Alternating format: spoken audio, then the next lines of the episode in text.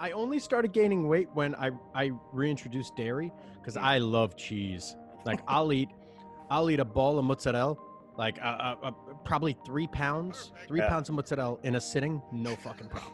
The brain's a problem-solving machine, Mm. and I'm pretty sure that the majority of people they don't change how much they're worrying throughout their their life. They think, oh, when this has happened, then I'm gonna stop worrying. But then that happens, and they still they're like, well, why am I still worrying? Because it's just the way that you are. I'll argue with people on what they think. And it, you know, fuck if I know. Like, what, what, what the hell do I know about anything?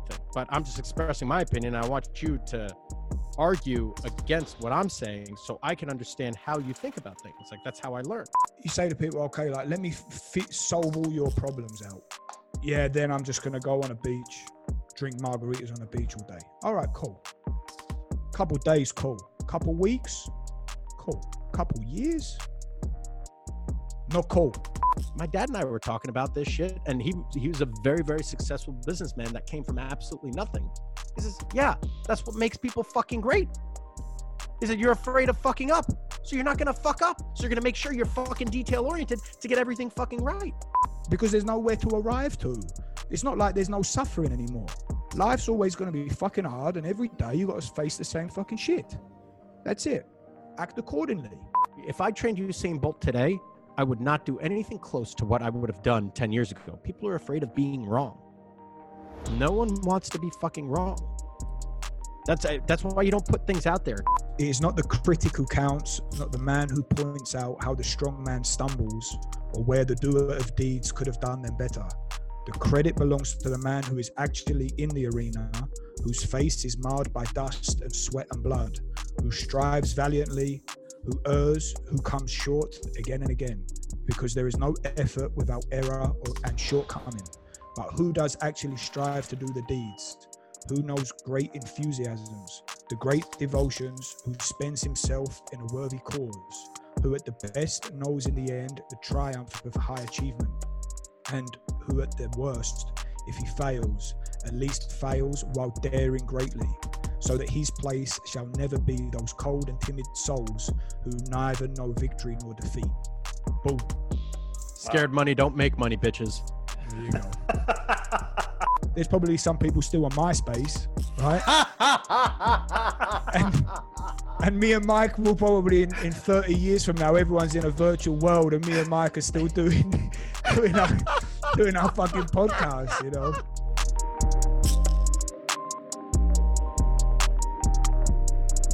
All right, guys, we are live. How you guys doing? Oi, Better oi. than good. what is the drink of choice? Brooker, you're on bubbly water. So am I. Mike. That makes three of us, mate. All right, bubbly water. But as Mike's well. Mike's fancy, right? Because you know now he's an acupuncturist. He likes a bit of lime in there, just a splash of lime. Mine comes from a can, and it's a signature select can, which means I got this on sale. So there's nothing nothing fancy about this water. That's awesome. What what are the what are the benefits of bubbly water, guys? Bubbly or flat? What's what's best? is there one? I don't know. Years back, I heard that bubbly water was bad for your digestion, but then it's still I still find that it's the best thing to drink. I, I have no idea whether it's true or not, and I honestly don't care because I don't. I'm not affected by it. But what do you guys think? I mean, So- I used to never drink sparkling water ever, ever, ever, ever. And then about two years ago, it's become the only thing I drink. I'll even drink uh, San Pellegrino when I'm work like training, Yeah, which I just love it. So, and I also make a point of all the time making sure that I show it because I would love one day to have a garage full of San Pellegrino as a sponsorship. So, So just putting if- it out there already now. if if San Pellegrino is listening, you guys need to sponsor the the the Mike The and Mike and Brooker Brooker show, podcast. for sure. so so logically speaking, I, I know sodium bicarbonate is a base. Mhm.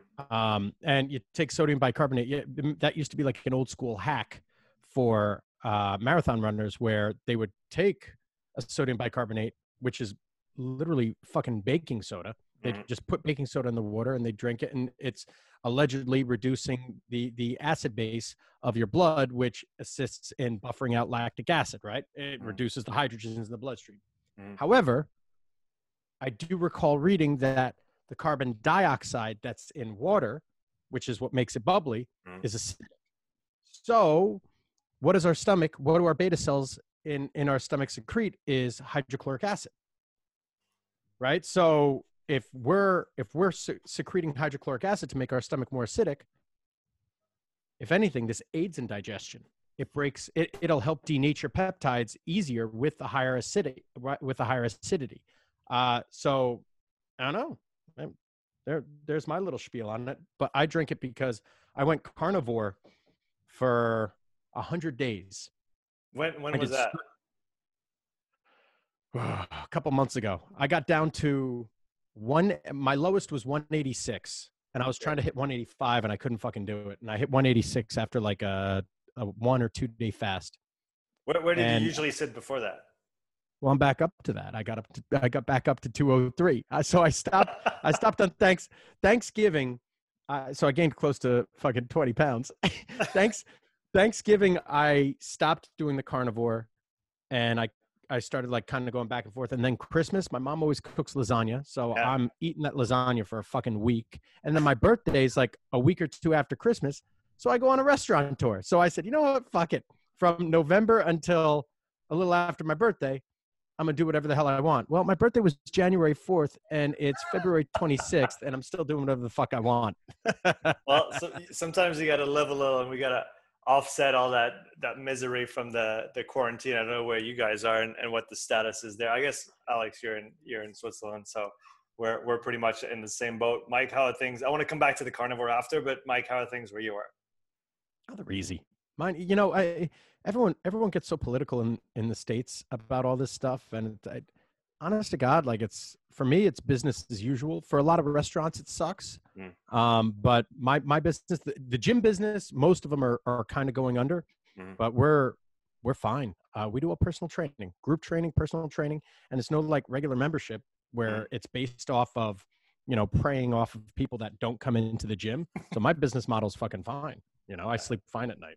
Yeah, yeah. Um, same, same here. I've- I started. I just put the rower in the back of my car, and I just drive to my clients' houses and coach them there, and everything's fine. uh, Alex, do you do you work in the gym usually? Do you usually usually see people on a one-on-one basis? I was spending a bit of time in Zurich at Club de Sportfreund in Altstetten during the summer um, because most of the, the hockey guys and, that I work with there, they it's much easier for them. But luckily, when I moved into into the into our house here, when was that? August last year, um, or no, the year before that. Um, I started building a facility here, so I have a little facility down in my basement, and lucky for me, it's been open the whole time and it's good as gold. So most of it's private stuff. Yeah. And um, yeah, I don't do really any any group stuff or any teamwork anymore.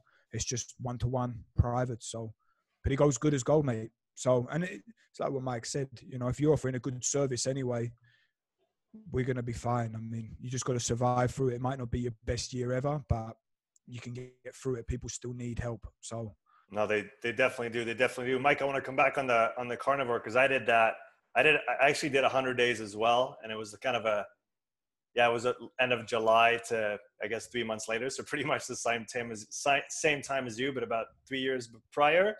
Personally, it's probably the best I ever felt in my life in terms of energy, mental clarity, all the all of the above, and just super super intrigued uh, by the by the whole thing and obviously it seems to be a really good option for people who have uh, autoimmune conditions what what was your what was your experience doing that fucking loved it. Honestly, it was it was awesome. It was the easiest fucking time of my life. I ate as much as I possibly could. Mhm. Every and I only started gaining weight when I I reintroduced dairy because Mm. I love cheese. Like I'll eat I'll eat a ball of mozzarella, like uh, uh, uh, probably three pounds, three Yeah. pounds of mozzarella in a sitting, no fucking problem.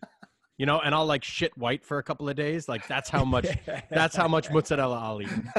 So, so um, I I love it. I absolutely loved it. I, do you need to do carnivore? No. I mean, it's it, it's it's calories in, calories out, right? And protein is 30% more thermogenic than carbohydrates, or excuse me, 22% more thermogenic than carbohydrates, because carbohydrates have like a 8% rate, and then fat is like one to two percent, Mm. right? So protein is anywhere between 20, 30, possibly even 40, depending on who you are. So you're burning more calories eat, eating protein, and then on top of that, you're not consuming nearly as many calories because protein's so bulky. It takes so much energy to digest it. So it's, I, I mean, I just fucking love it. It's a, but when it comes out, when it comes down to it, it's calories in versus calories out, no matter how you slice it. Mhm. Uh, and, and that's why a lot of people will feel better. And uh, it, the, I, I think a lot of the the bloating and and all that stuff, it's not necessarily the source. Uh, it's it's the quantity. I think it's it's it's the calories. Like your body's just sitting there saying, "Oh shit, well we got to store this somewhere," and then here comes the double chin and the tough, you know, difficulty breathing.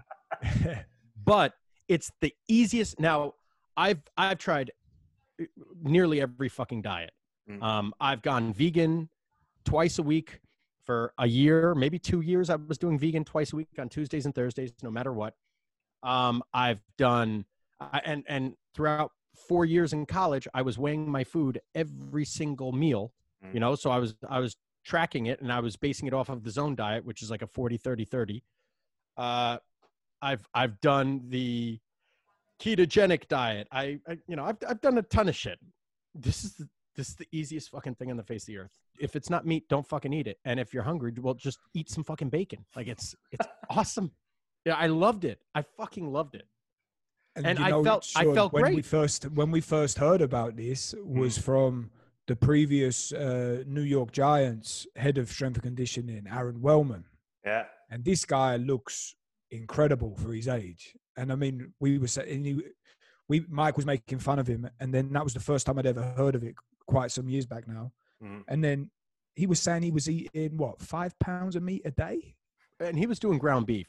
Yeah. So like he Right. he was he told he told us he was like staying in a hotel, and he called the guy. He called up like, I don't know some some concierge because the Giants were away. He goes, all right, well, what do you need? He goes, I just need five pounds of ground beef and a frying pan. He's like, nothing else. He goes, maybe some salt. Like that was that was that was it. Right for for for like two days. That's what he was eating. He's like, I couldn't, I could not gain. I couldn't keep weight on. He goes, I just kept getting thinner and thinner. He's Mhm. like he did, and he's like a shorter dude. Mhm. I, he was like 180. I think he said he like withered down.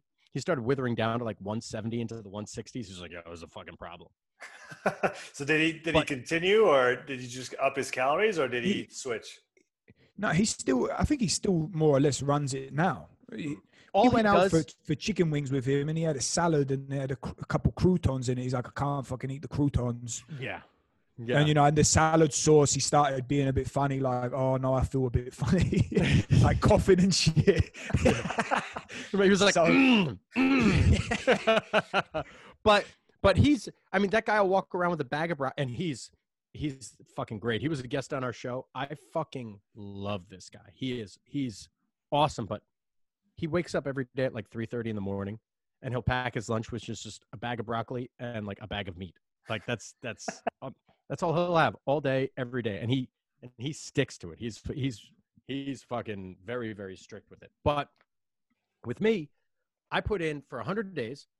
During that time, I did not have a single day off. Not one day off, and I was putting in 100 hour weeks. Mm. So between I was in my last semester of acupuncture school, I was building my business, and on top of that, I was still training one of my guys and having to go back and forth, traveling anywhere between two and a half, anywhere between an hour to two and a half hours every day. And Actually, and you- that's a lie. Fine. Energy energy wise, you were Travel that that's a lie. Traveling anywhere between two and five hours because there was an hour or there was two and a half hours. And energy, bro, I was fucking humming. Like I'd be Yeah. on a podcast. I mean, you could listen to our podcast. I was fucking juiced. I don't drink caffeine. Is that you tired now? anything. Is that you tired now then? Yeah, right now I'm fucking exhausted. Absolutely exhausted. I can't imagine what, what that would have been, uh, Brooker, for for you to deal with with Mike on the podcast with double the energy. oh, used to it, mate. Used to it. You should see it when we're together in person. It's even worse. feel sorry for anybody hanging around. but do you, so do you, uh, Mike? Going back to your prior point, do you think that then you could have the same effect in terms of just energy and and and drive throughout the day on just a, a normal quote unquote diet with just less calories in general? Yeah, yeah. I mean, just don't be. And and the other thing too is I don't eat past five p.m. either. Mm. I never eat past five p.m. Right? I I I eat in accordance with the circadian rhythm. So if the sun goes down, I stop eating. Mm. Uh, You- you and switch that up I- then in the summer and in the winter. No, because my bedtime doesn't change. Right? With with circadian rhythm, typically it's based around your bedtime. Mm. Uh, and I also, so I mean, I'll go to sleep at anywhere between 9:30, which if I go to sleep at 9:30, I'll get not a great night's sleep. If I, it's usually about a half hour too early, which sucks because I there are nights where I can go to sleep at 9:30 and I just wake up in the middle of the night. Mhm. So between 9:30 and like 10:30, 10:45 is when I'll go to bed. So I base it off of the clearance of my stomach. It Mhm. takes four to six hours to clean to to clear any kind of solid food from your stomach. And if it's protein, it's going to be the four to six, like later towards the six. So I try to give myself plenty of time to clear all that out so it doesn't increase my resting heart rate while I sleep, which will increase C reactive protein, which is a measure of sy- systemic inflammation, blah, blah, blah, blah, blah. And it just disrupts sleep. So I want I want my heart rate as low as possible. I want every and by the way, I use the Oura ring to track absolutely everything. So if you're wondering like how does he know, like it's the Oura ring. This is this is fucking great. Um, Nice. But that's so I eat like this year round. I try not to eat past 5 p.m. Mm, do, going back to the carnivore, do you have a sense? Do you guys have a sense of the effects or whether it's applicable for for athletes in terms of uh, in terms of performance, in terms of workload, and all that kind of stuff? Fuck no. right. Fuck no. No, they, sports sports are glycolytic. Right. You know, like uh, there's there's components of sports that are glycolytic. You cannot have someone fueled off of just fucking meat. Hell no, like that's irresponsible. And doing the carnivore uh, by in and of itself is probably irresponsible too. Let me let me just let people know that. I mean, It's even just- for pu- purely body composition, I mean, I don't even think it would be good for bodybuilders only to eat meat. Mhm. Yeah, it- yeah, Maybe in the final cut, but even still, yeah, and like they're like the you- masters of what of diet. I, I definitely felt towards the end that I really needed to eat a lot if I wanted to just maintain my weight. And I, I was I was training a bunch on the rower. I remember, uh, so I, I definitely think that probably longer term wouldn't have been as sustainable if I just kept training that much. But it, it was definitely a very interesting, like like you said, Mike. I, I pretty much tried everything under the sun as well, and it was uh, probably the most drastic change I had felt in terms of energy and all those. Did- you did you notice any difference in your sleep too? I felt I could get off with like six six and a half hours of sleep, no problem. When I usually just need the average. Uh no, I I try to get I try to get as much as possible Mhm. r- regardless. So Right. yeah, no, I I if if I didn't get enough uh I'll tell you what what what I can actually do right now. I'll look through the trends in my Oura ring uh thing uh to it, it'll it'll show all the trends for how I've been sleeping, how I was sleeping previous. So like during the 100 days I'll I'll give you an average right now. I'll let I'll let you know. Cool. Di- While you dig into that, uh, Brooker, I want to talk about how you guys first met because you've been doing that uh, the podcast for a while, you two together. But how far back do you guys go? Uh, at least 10 years. Um, I met Mike at a one of DeFranco's old seminars that was going on for a couple days, and we more or less hit it off straight away, mate. Um, I knew Mike a little bit from the seeing the videos of him, you know, acting uh, acting his usual way, and uh, but didn't really know too much about him outside of that. And then he was working for Joe at the time. And my idea was I was going there with the intention that I wanted to leave with an internship for the next summer. And um, when I was there and I was talking a bit with Joe, but as soon as me and Mike met, it was really good connection. And then we ended up going to Buffalo Wild Wings, I think. Yeah, yeah, Um, Palisades Mall. That's it. And then we started talking a bit, and then, you know, the conversation was going. And then he said, "Oh, you can come intern with me," and I was like, "Sure, let's do it." And uh, Mike, obviously, I don't, he'd never had an intern before. The gym wasn't even doing internships. Um, they'd had a bad experience, I think, some years before that. So Joe was like, no internships. And Mike was like, oh, fuck it. I'll figure it out. You'll just be my intern. And, you know, Joe can use you when he needs, but you'll be mine. And then, you know, the year passes by. I remember I was on work experience that year doing some market research rubbish for Unilever and wanting to jump out the window the whole time. and then come over, went over, and then just hit Mike up. And I think I'm not sure if I can't really remember too much, but I'm not sure if Mike remembered I was coming or not. But I know, I remembered. okay, but then we, um, yeah, and then that was it. I remember him come. He was like, "Where you staying?" And I said, "Here." And then he come pick me up, and then that was it, mate. Long story short, I stayed we stayed best mates ever since. To be honest, spent enough. Uh, spent two or three times now. A couple months with him sleeping on his floor. Mm. Back uh, back when I was traveling and different stuff like that, and we've been in touch ever since, mate. And yeah, we've been doing a podcast nearly a year now. So, and that's a great opportunity just for us to to just bullshit together, and we'll see where it kind of goes. You know. Yeah. What what uh, pushed you guys to start the the podcast? Honestly, we've been talking about it for ages, and people had been recommending each of us solo. You should do a podcast. You should do a podcast. And Mike had even done a podcast, or like, well, I guess it was a podcast with Buddy Morris uh, mm. a while back, and recorded it and was selling it as a product. Um, and probably should have kept going, but luckily you know, for me, and it just we just we were talking about him. We kept going back and forth. We should really do this. We should really do it, but we weren't. We didn't make any action, and then that was it. I don't even know what was the final straw that broke the camel's back. Why did we end up actually doing it in the end? Fucking quarantine. You and I had less to do, and we're like, you know what? Ah, if if there's it. ever a time to do it, let's do it just like every fucking one else has been doing it during quarantine. Why the hell not? It sh- the market shouldn't be too fucking saturated. This shouldn't be that big of a deal.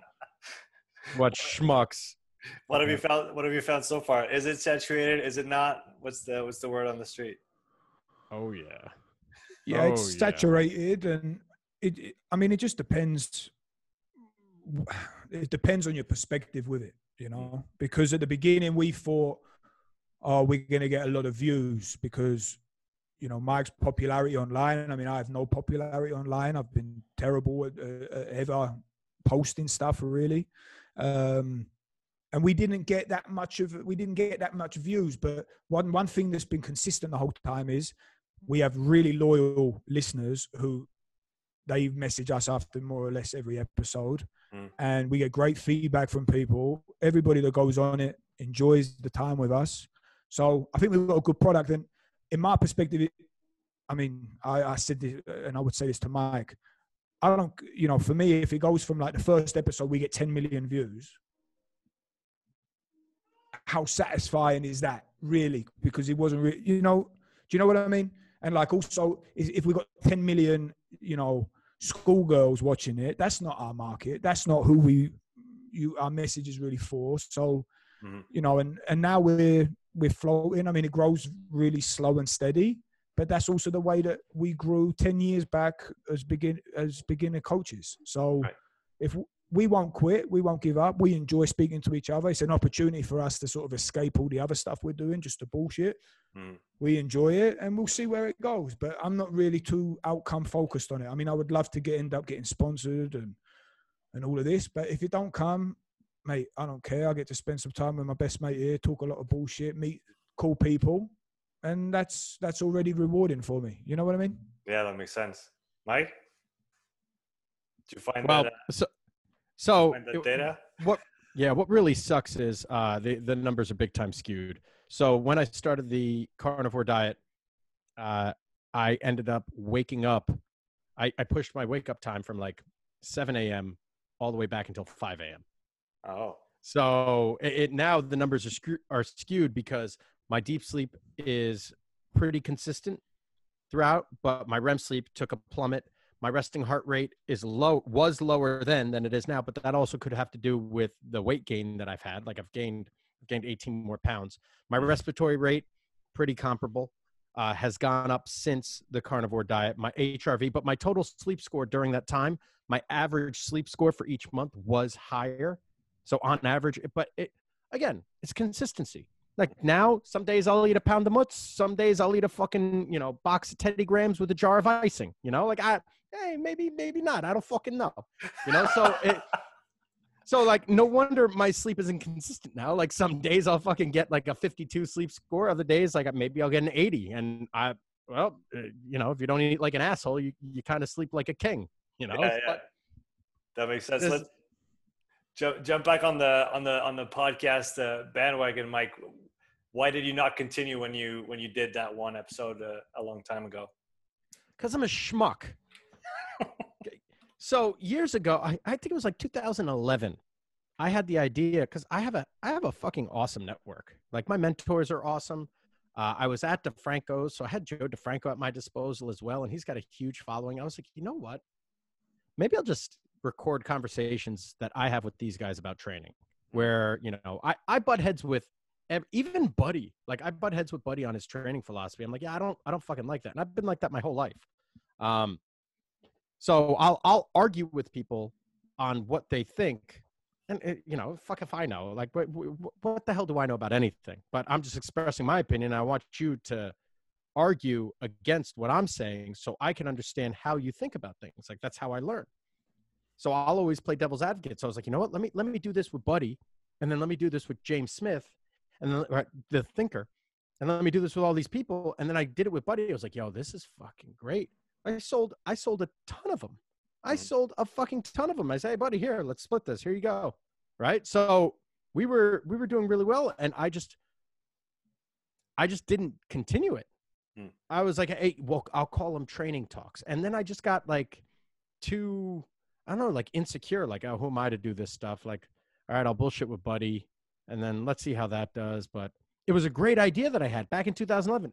If I had just kept, if I started that then and Man. kept doing it, yeah, like the podcast would be huge. You know, For I'd be the fitness industry's Joe fucking Rogan. For But sure. you know, but uh, what? Another thing that I fucking missed on was we had the knees over toes guy on the podcast. Do you know who he is? the knees over toes guy. Um, I'm thinking of uh, what's his what's his face with the ponytail? Is that him? No. No, no, no. No. Ben Ben Patrick. Oh no, I don't. I don't know Ben Patrick. Yo, Ben Patrick is a fucking gangster. You Yeah. will know about him. Just remember this. Well, I know about Bro, him he- now. know about him. Brooker, he's up to 275,000 followers already. Yeah, I told you, Ro- Joe Rogan's liking his stuff. He's going to be on Rogan's podcast and he's going to explode. So Ben Patrick put together a knee rehab program. Mhm. It's a knee. He's the, he calls himself the knees over toes guy. When I first came across him, he had like 30,000 followers. And this was like last year during Yeah. quarantine when we, for maybe a little before, and we started BSing. Uh, and he had this program where he had, I don't know, like a thousand people doing his program for 50 bucks a month.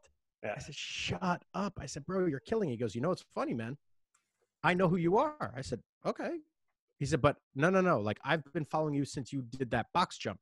So since I, I, I used to work, I, I used to work at DeFranco's. Oh, hold on one sec. What's going on? Did, did you guys hear that by the way?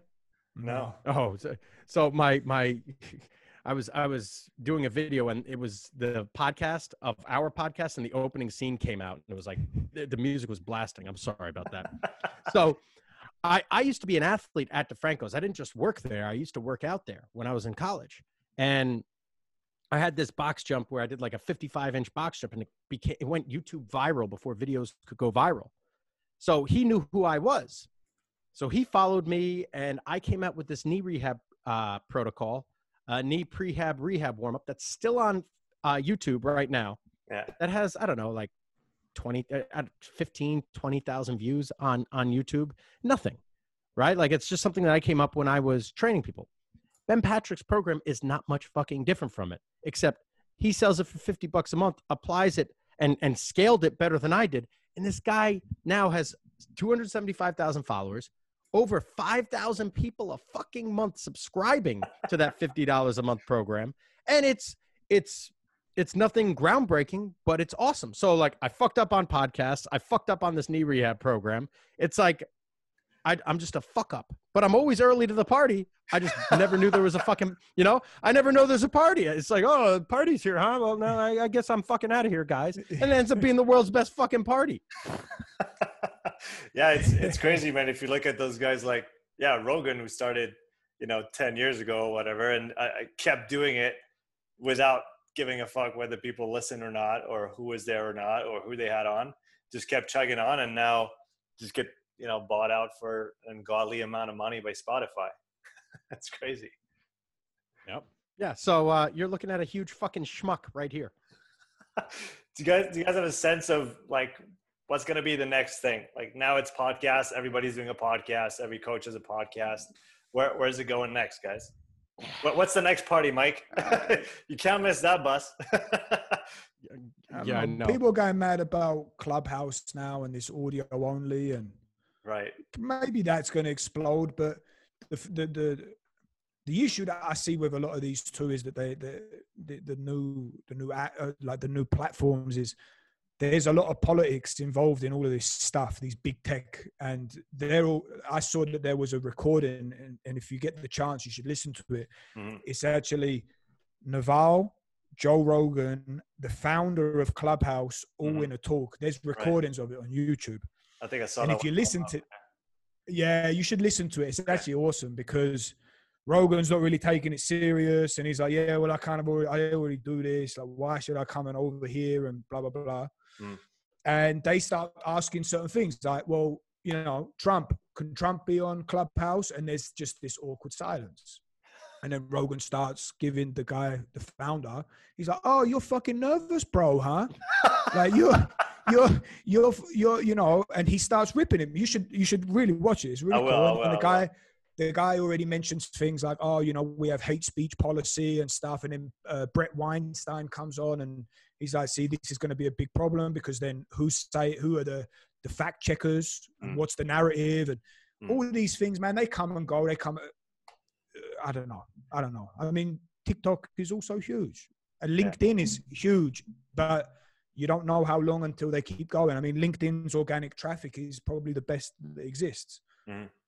TikTok, you can go crazy viral, and people go viral with like the more amateur the video, the better it seems to go. You know, it's like the opposite of what you would think. So, yeah, like like you said, I think the, I guess all the the structured social media platforms, they're going to be, you know, um, the, the the whole politics behind it, like you said, is gonna is gonna be applied to those. And I guess right now, at least, the the podcast format is still maybe one of the the freest spots because it's it's not necessarily platform specific and you're kind of you know in between and still doing your own thing and if if nobody wants to host you i'm sure there's ways you can figure out to host your own podcast without needing the you know the the servers and the the different uh the different podcast hosts that that exist yeah. out there right and and also one of the other things I, I i'm not a fan of with with Clubhouse. I mean, I've never used it, so who am I the fuck to say anything? And what do I know? But you have to be live. Well, what about you got a live going on? You know, and like the nice thing with the podcast is, is me and Mike can record it. Sometimes we record these or any kind of hour, but then you need other. You know, it's all about other people being in the room, and then people are talking over each other, and then you've got people trying to prove themselves and trying to virtue signal, and then it just becomes like a whole big fucking mess, you know. Yeah, yeah, I definitely wouldn't want to just be in a room with five thousand other people with Mike. I'd rather just talk to Mike, and mm. if they want to listen to it, good for them. but not not engineer it just to try to catch as many people. And that's also one of the things that I, I don't know. Me and Mike spoke a lot about: should we pay for advertising? Should we start doing this? It looks like the people that go big, they have this kind of technique, and we've always just reverted back to doing our thing. We never introduced the guests. Everyone said that we should do it.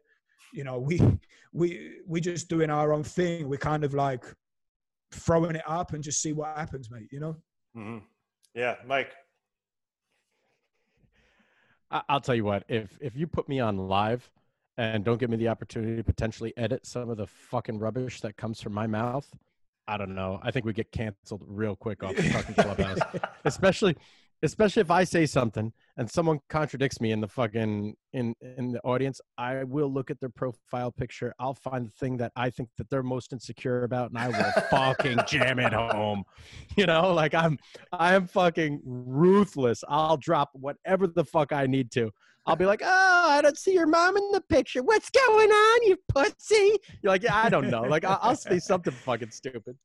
And I, you know, I that's uh, live format is not for me. Absolutely not for me. So I, I, I guess, I guess it's better off that where that I don't know. First off, I have an Android. I don't even have an iPhone. I refuse to conform in that sense. So it's not even available for Android. So Clubhouse, I said to Brooker, I was like, hey, make us a Clubhouse account. He's like, I don't know how. So he's he's retarded and I'm incapable. So I don't. There you go. We're well, we're missing that Clubhouse boat. So We were just talking about that we're going to let the clubhouse boat sail away. And Probably everyone can have a great party on it, but it won't be us two. and Me and and Mike then are going to be standing on the shore saying, fuck, man, again. yeah, I, and and to to I I would really like to grow my social media presence. Like I think that'd be cool. Hmm. I don't know how, and maybe I do know how, and I'm just fucking lazy. Uh, one one of the metrics that the knees over toes guys gave me was Ben Patrick. Again, right, check him out. He's fucking. He just crushes it. I might have seen He his. says, I might have seen his ads on Instagram for his. absolutely have. So yeah, he takes right. 10 okay. 10% out of every dollar that he earns goes towards marketing. Mm. And on top of that, he does 400 story posts per week. Jesus. Yeah, bro. Like, ow. And he said, he said, don't get it twisted. This is a lot of fucking work. I spend 60 hours a week on social media alone. Mm. So, well- At the same time, when you have five thousand people following your program and tagging you in their stories, you can, you can go ahead and, and share and those repost. stories pretty quickly. exactly. But you didn't start off with that, No, right? of course. Yeah, yeah, yeah. And I mean, his growth is exponential now. Mhm. It's exponential. It's like he just fucking jumped. So like with this stuff, it's it's the power of compounding with social media, just like it is with the fucking market. Mhm. You know, you just, Mhm. I, I, man, I just, I'm just a broke motherfucker when it comes to Instagram. I think what, what do I have? Like ten thousand followers or some shit like that. Like it's nothing compared to these guys. And I don't do any marketing, even with my gym. I don't do any marketing. The only reason I have social media is for my gym. That's it. Because I've I've had some very very elite pro guys find me strictly because of Instagram. It's like, yo, bro, and and you know, a friend sends it to a friend, and, and that's how they find it. But we also had a really successful guy, Ben Prentice, on Instagram. There isn't a professional hockey player that hasn't heard of this guy, right? Uh, an NHL player that hasn't heard of Ben Prentice. He doesn't have. He just got social media this year. That's it. And the guy's been killing it. And I don't even think he runs it. I think it's one of his coaches. He Yeah. don't give a shit. No, he goes, fuck social media. You know, so like, I don't need it to survive. I absolutely don't need it to survive, but it does help. So like, I would like, I would like to have a bigger presence on it just so I could get fucking more money out of it. But that's the only reason. Like, if it comes to like, oh, I want this person to hear what I have to say, like, yo, fuck you. I do not care about that. Like, honest to God, you will know when I've made. So I have a threshold of money that I want to make. Like, this is my goal. This is how I how much I need to make you'll know when that happens because it's like, wait, where, where the fuck did Mike go on social media? Oh, but he still has a gym, but how the fuck? No, I'll be gone. No, no, no. I have zero interest in placating to this fucking world full of shit throwing monkeys. You know what I mean? I don't want any part of this bullshit. I just want to be left the fuck alone.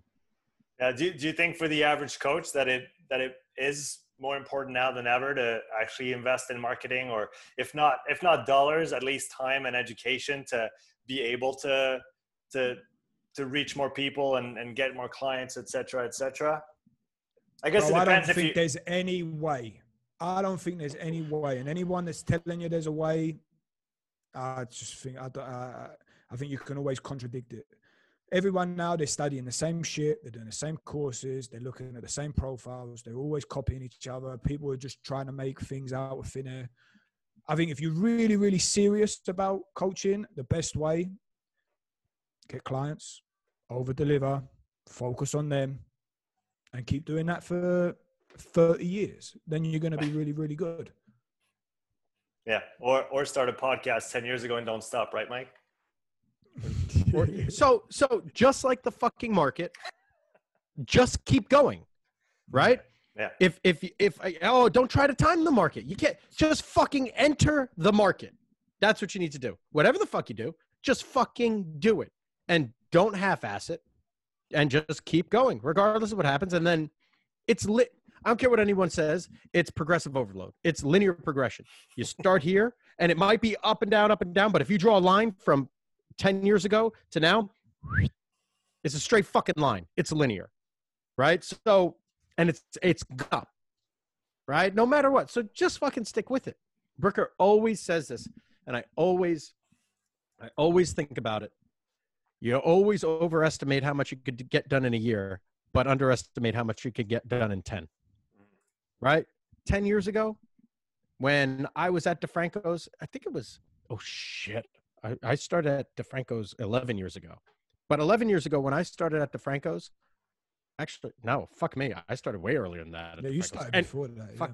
Anyway, when I first started at DeFranco's 14 years ago or 13 years ago, whatever it was when I started training people there, uh, did I think that I'd be where I am now, where I have a gym of my own, where we do significantly better than we did at DeFranco's in a smaller space with more coaches and a higher caliber of athlete. I I've trained gold medalists, um, uh, 10 plus Super Bowl champs, all pros, uh, all stars, NBA champs. Uh, I mean, you fucking name it. You name the sport. I've trained. I've trained NBA. I've trained MLB. I've trained uh, NHL, uh, NFL, MLS, PLL, which is professional lacrosse, uh, rugby, rugby union, rugby league. I mean, you name it. I've fucking trained a pro, an elite person in that sport.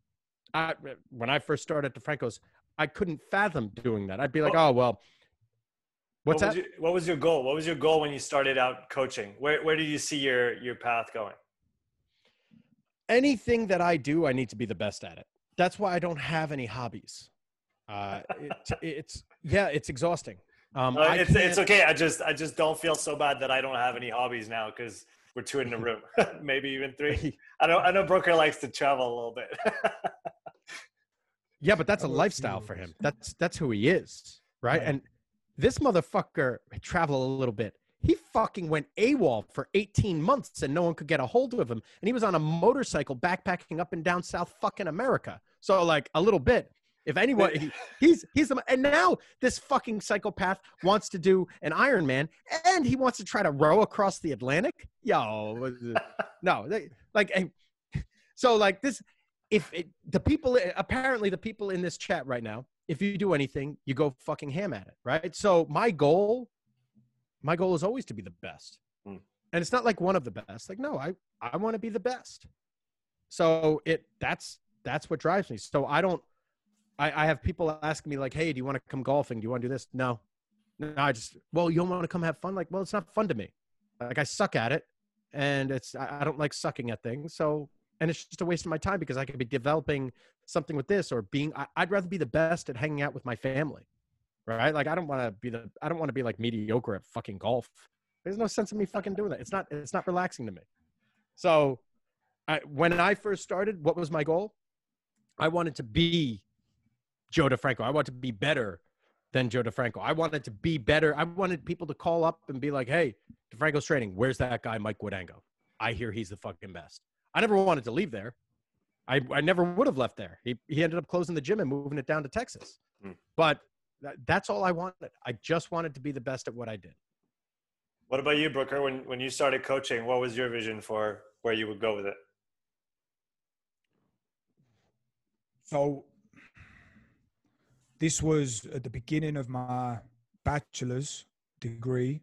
And my idea back then was I had a really long term ex girlfriend at this point, And my idea was I'm going to open up kind of a garage gym, something like Joe in my hometown, settle down straight away at like 20, open up a gym and just focus on that. That was my idea. And I wanted to you know, also run something fantastic, more focused in the rugby world. I wanted to be like the rugby guy. Mm. And it was funny because my best friend, or one of my best friends still now, but certainly my best friend at the time, he was the complete opposite. He was like, "No, bro, I want to go travel the world, and then I'm going to pick the best place out of everywhere I go, and I'm going to be an architect and just float around and just pick up work here, there, and everywhere." And he always used to say, "Oh, you know, that sounds so boring. What you're going to do?" And I was saying, "Man, you're just wasting time doing all this." Well, funnily enough, at the end of that first university experience, the, the roles had completely switched. And then for me, I, I, and I was lucky. I mean, when I first come to Swiss, I had a fantastic experience and we did some great work there in Zurich. And at some point, I was like, I'm 24, I'm working a lot.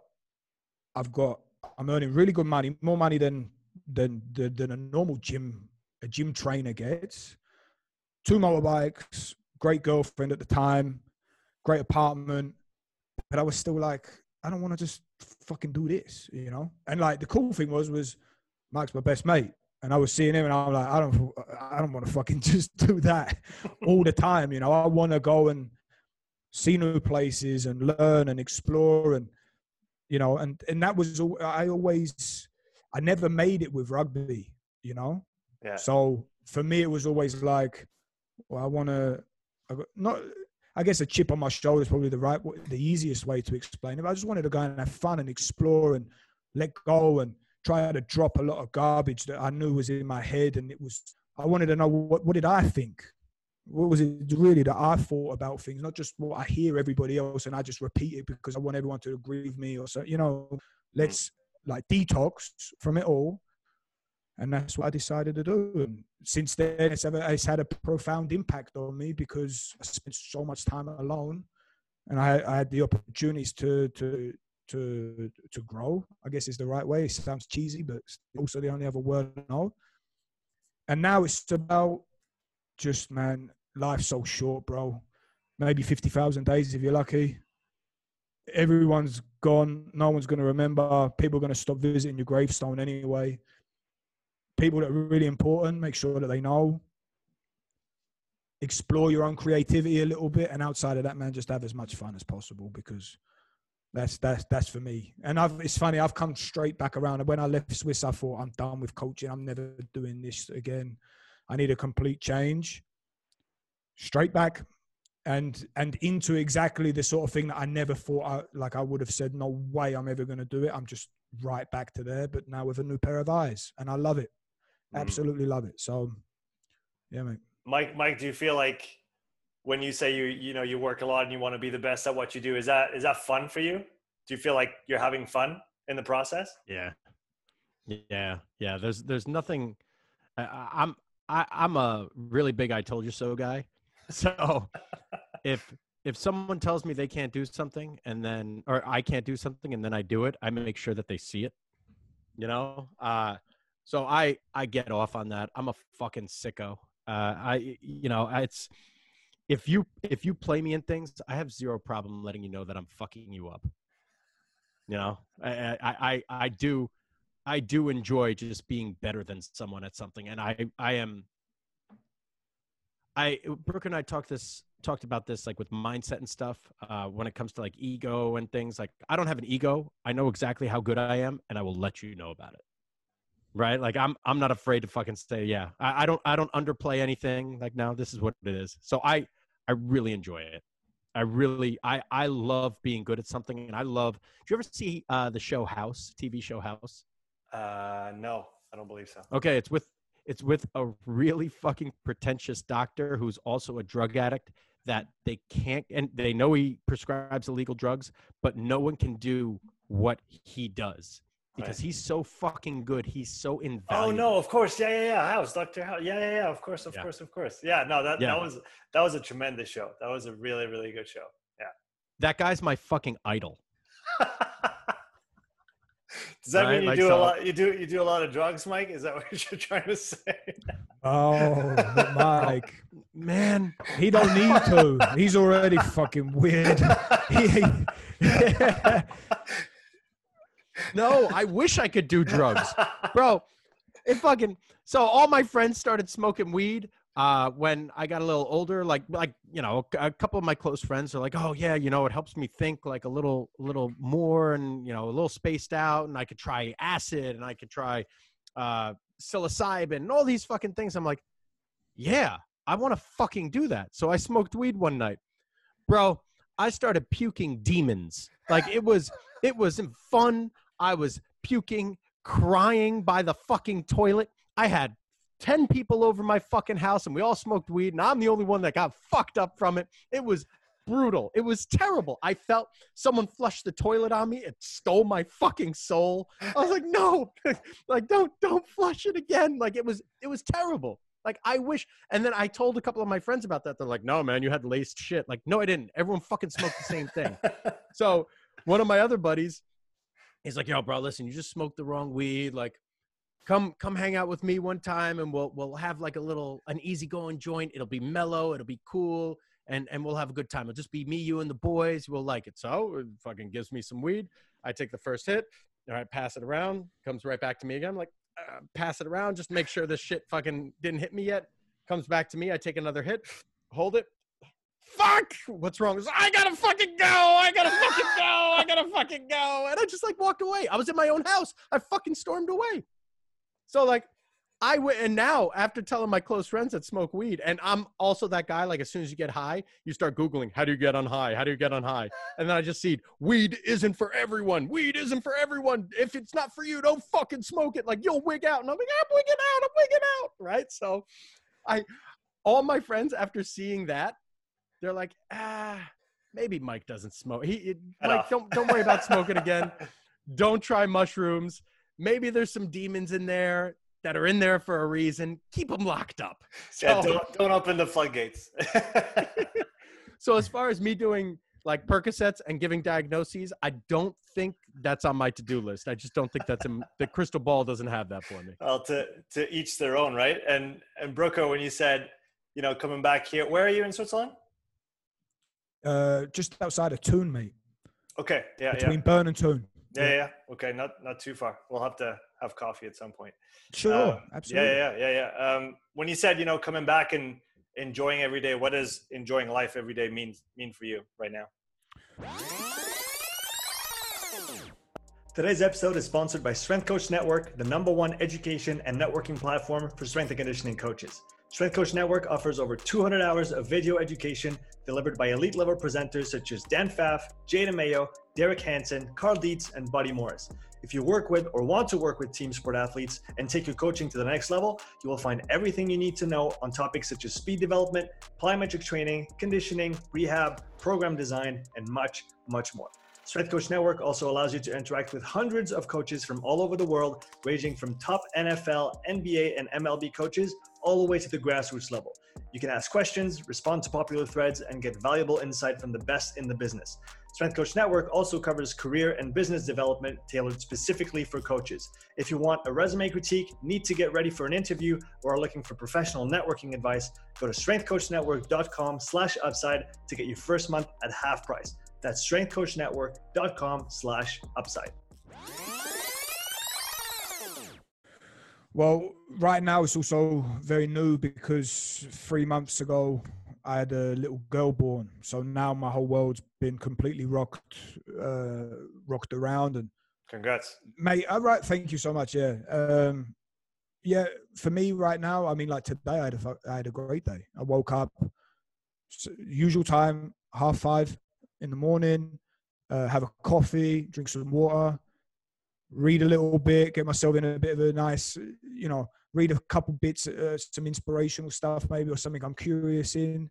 Then at six till nine, I lo- shut everything off and I'm just creating. I'm writing different things. Um, I'm trying to write uh, different um, self hypnosis uh, experiences, let's say it like that, where I combine different exercise protocols and hypnosis together because I think that there's a there's a very interesting synergistic effect that they have, mm. and that I think is the.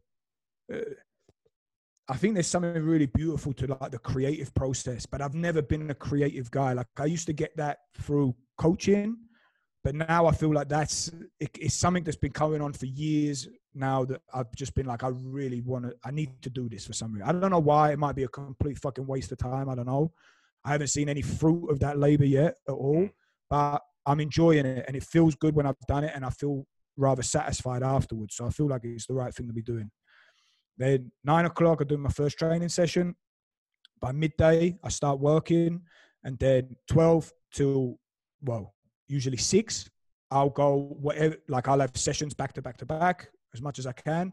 And then as soon as the, as soon as I'm done the last one, then I'll just spend time with my family. And that's really great. Or do podcasting. And then it's all about relationships. So I try to, oh, and usually I try and squeeze in another 30 to 45 minute workout in somewhere there um, between working and, and family stuff. So, but I, I, I love the, um, something that Naval said, like the uh, the three most important things, and and also the compound the most is is your health, your wealth, and your relationships.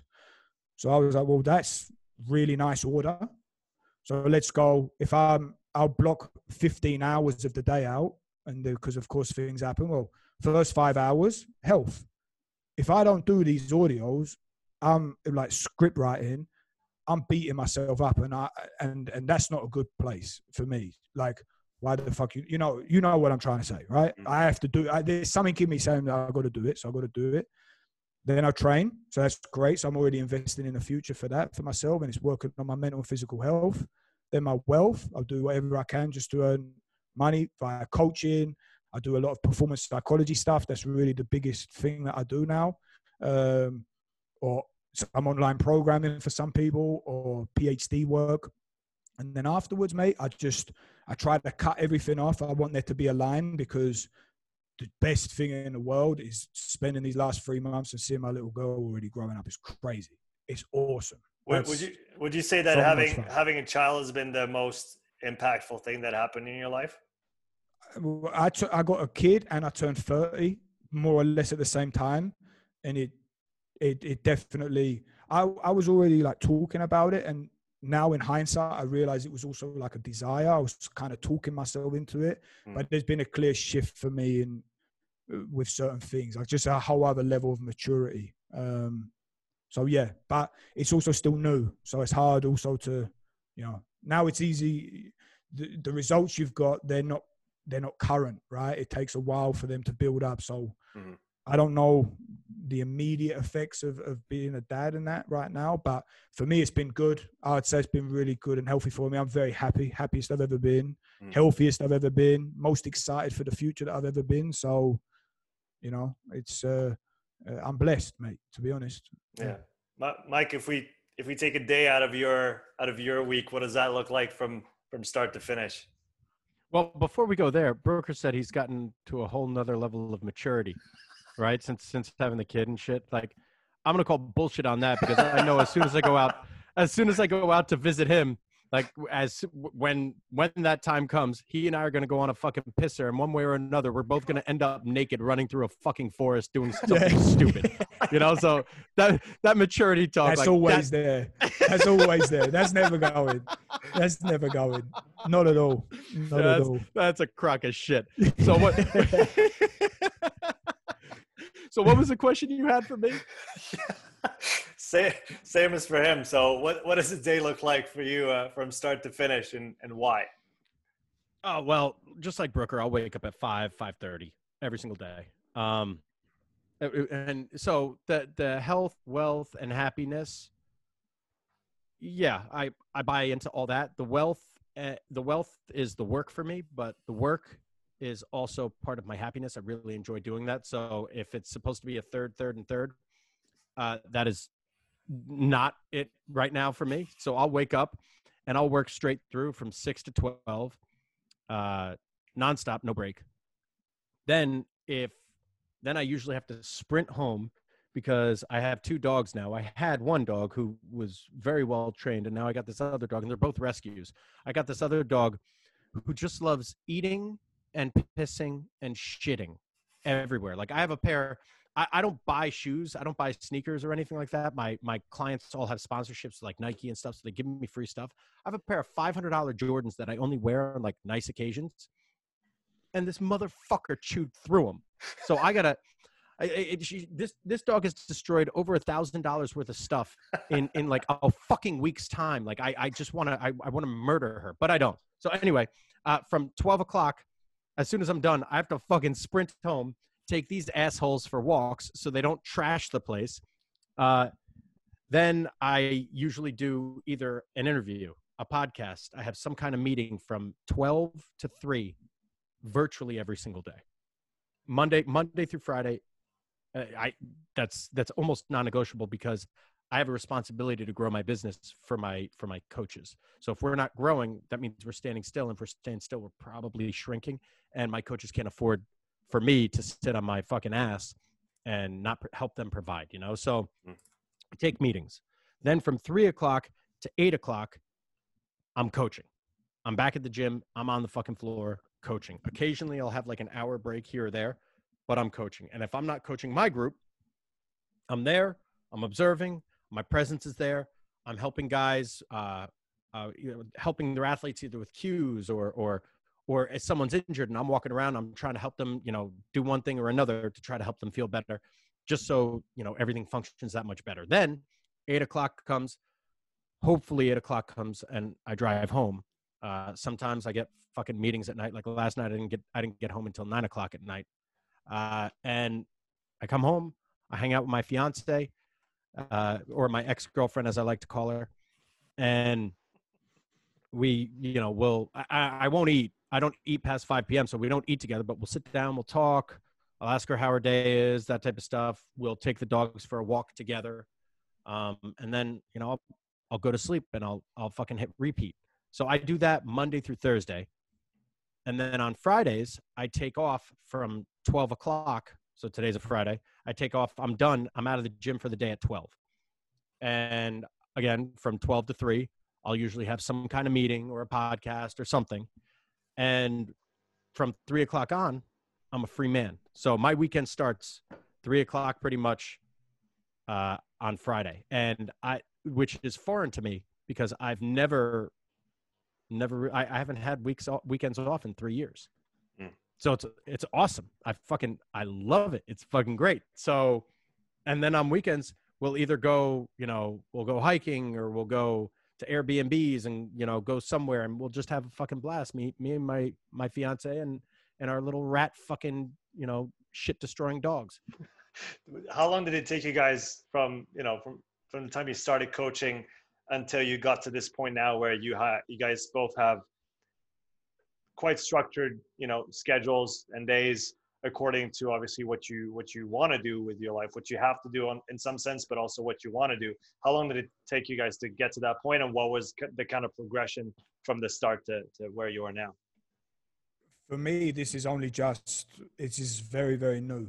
So and it's going to be curious in the summertime because then you know all the NHL guys are back and different skiers and all the pros are in their off season and I don't know I don't know if it if it if it can continue like this. I mean, usually in the summers I'll get on the first train that I can out of Bern Bahnhof and Mhm. I mean I'll be I'll be waking up at usually the same sort of time.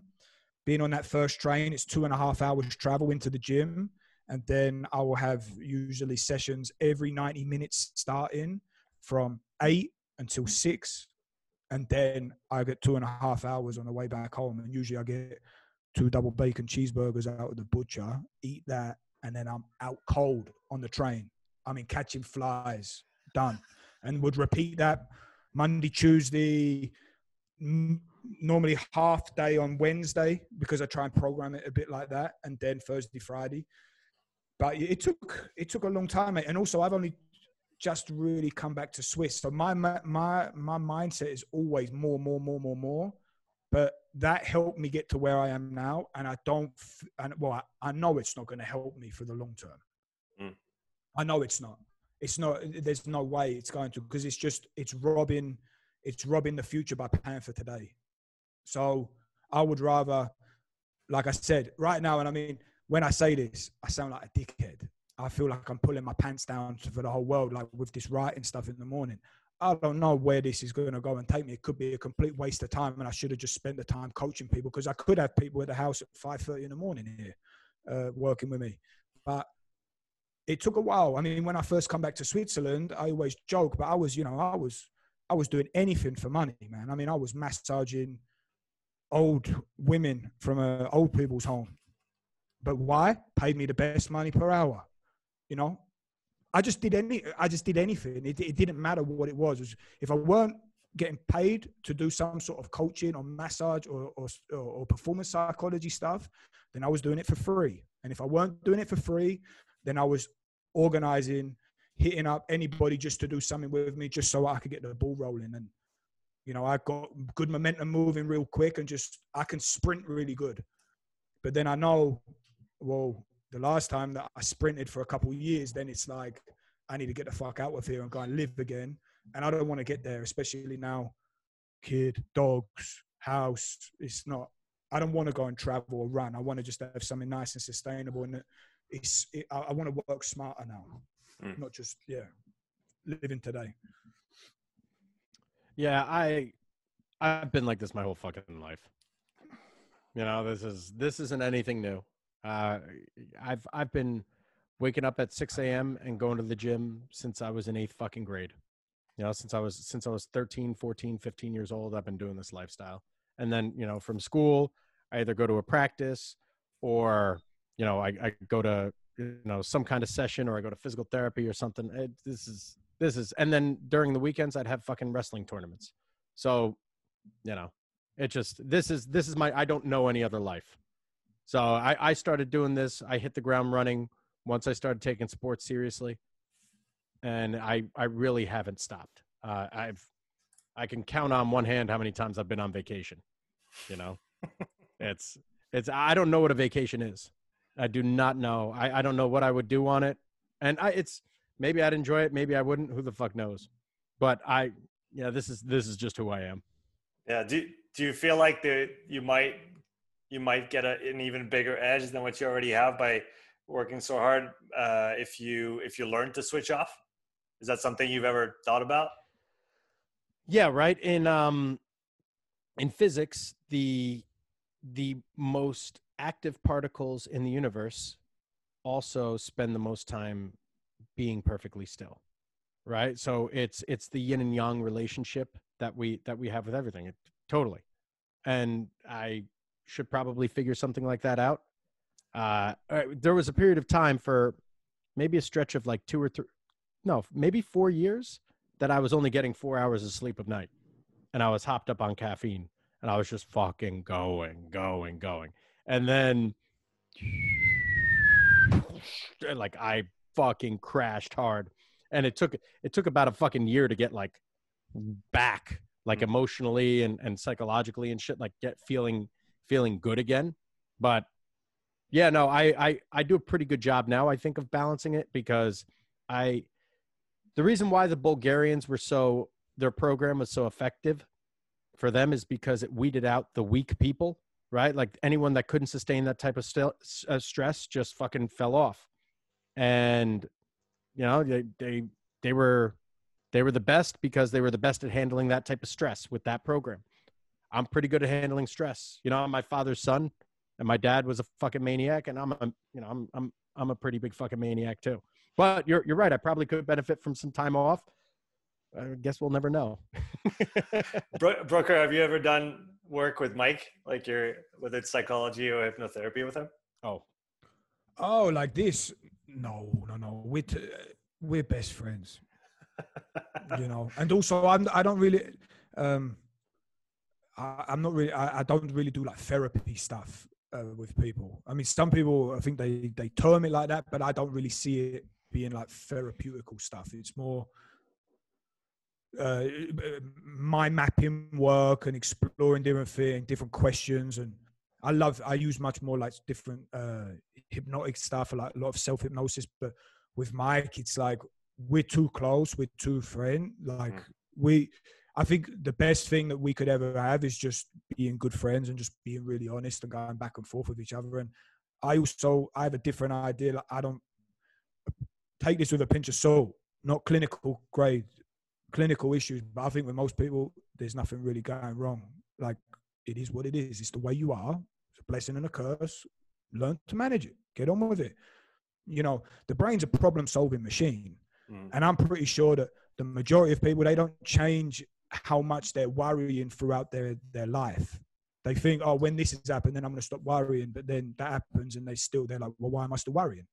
Because it's just the way that you are. Some people worry much more, some people worry much less. You know, Do, you- Mike do, you- do you the way- worry? Do you worry a lot? Uh, I, not. I don't know. I think yes, but it's so hard to. It's such a hard thing to sort of measure, right? I have people that that, that say to me, "Oh, you know, I know that everybody suffers with this or that, but like for me, it's really bad." Okay, but compared to what? Compared to like kids in Syria that are getting bombed, or like compared to to me, or compared to what? But it's our own experience, so it's really hard to understand. So, yes, I worry. Yes, uh, have the same sort of things that everybody else has, I guess. But I don't know. I try not to like, you know, let it sort of overwhelm. It is what it is. What do I need to change? What do I need to be honest about? Like, Mm. et cetera, et cetera. So, but I mean, man, there's no, there's no path. There's no like cure. I can't put it in a bottle because if there, if I could, then I could sell it to everybody and it would work for everybody. It doesn't exist, right? I mean, most of the time with most people, it's just they come to like realizations with themselves and understand it. They ex- radically accept their situation and who they are, and they take radical responsibility for it. That's more or less the majority of the way things work. Seems Mm. like. Not talking about clinical cases because I got no deal there. I don't do none of that stuff.